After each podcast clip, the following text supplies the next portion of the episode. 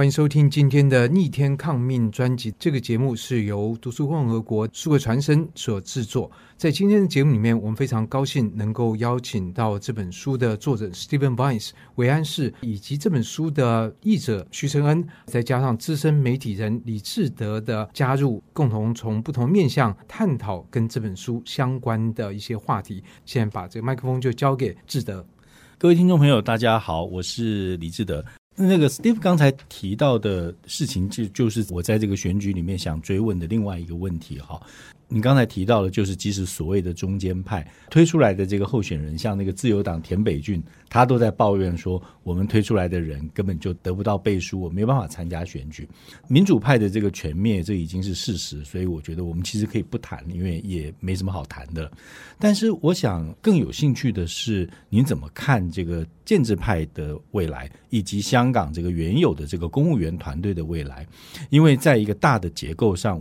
至少就我自己所知，至少在邓小平或者邓小平以前的这个中共元老，他还是希望维持一个实质上的港人治港。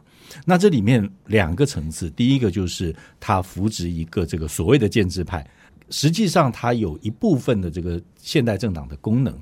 那另外的话，就是他的这个公务员团队是相对独立的。您认为接下来这个北京治理香港的政策是要把这两个部分也都掏空，由他自己直接来控制，让这个政治体制彻底的内地化吗？还是他会变形出一个其他的怪物来？I think the reality is that if anybody seriously believes one country, two systems still exists, they haven't been paying attention. It's just finished, completely finished. the promises that Deng Xiaoping gave, high degree of autonomy, Hong Kong people ruling Hong Kong, dead. Not almost dead, dead. So it now seems to me that the pro Beijing camp is really purely exists to be a cheerleader for the central authorities you ask, well, will they send people down from Beijing to directly run Hong Kong? It's not necessary. Why bother? And this is typical of the communist system. They like to maintain the forms of a previous system. For example, as we know in China, I think there is nine autonomous regions. In theory, they're called autonomous regions. They have zero autonomy. China has something called a National People's Congress, which people say, oh, this is China's parliament. Mm. In fact, it's a voting mechanism.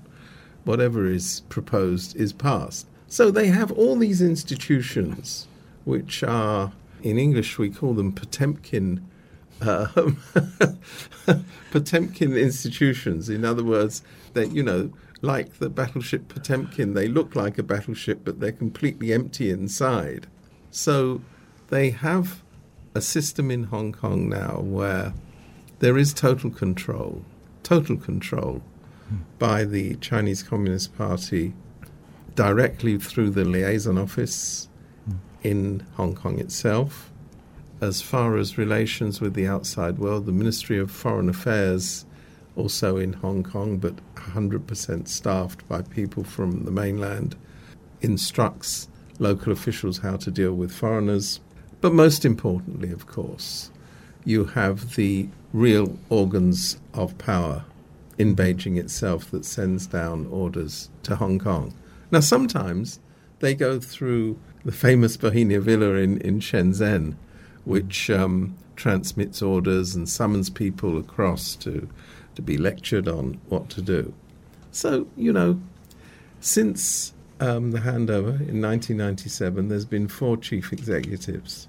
The first one, Tung Chee-hwa, was forever running off to Beijing to ask them, what should I do? What should I do?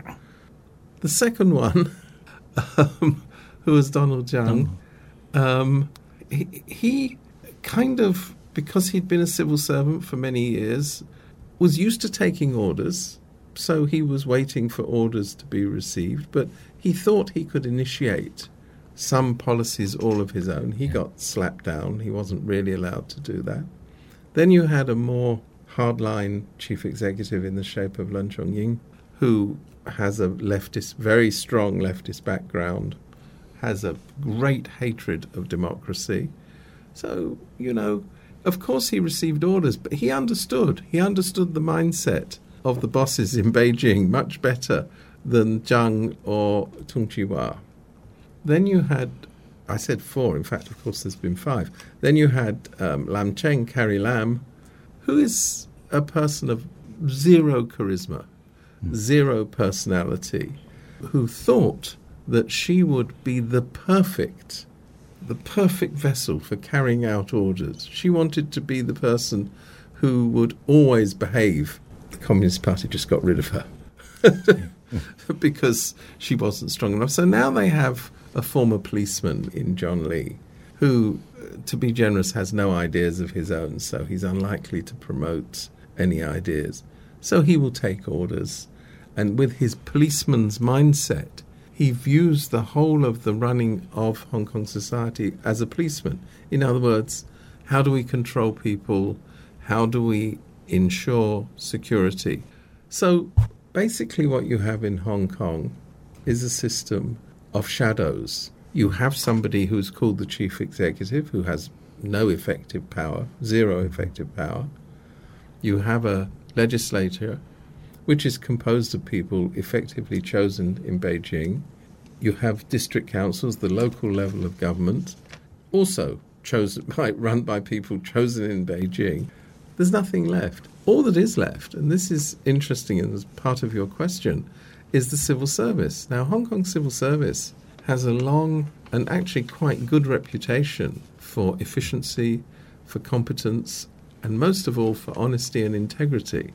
There is no accountability in the current system.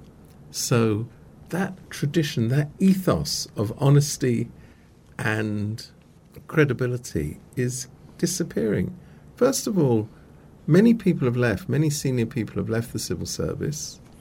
They've had to lower the requirements for recruiting new entries, new new civil servants. They now the requirements for them to get into the civil service are low. So they're lower grade people. The people who come from the old system either have decided to work quietly and shut up and get on with the job.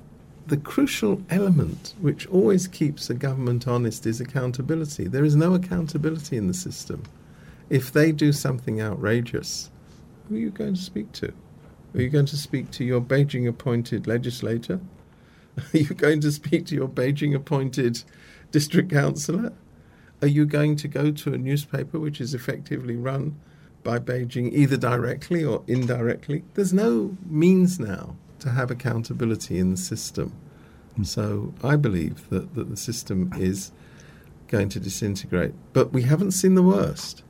The worst is to come, which is what you see on the Chinese mainland, is lavish corruption. Now, Hong Kong doesn't have the same tradition of corruption as the mainland, but I believe that when you take away accountability, you take away um, responsibility other than to, you know, the one central leader, it's going to flourish. The reason it will flourish, of course, is there's a lot of money in Hong Kong. So corruption is really worthwhile. There's a lot of money in China as well, but there's even more money per capita in Hong Kong. 以上单元由数位传声制作。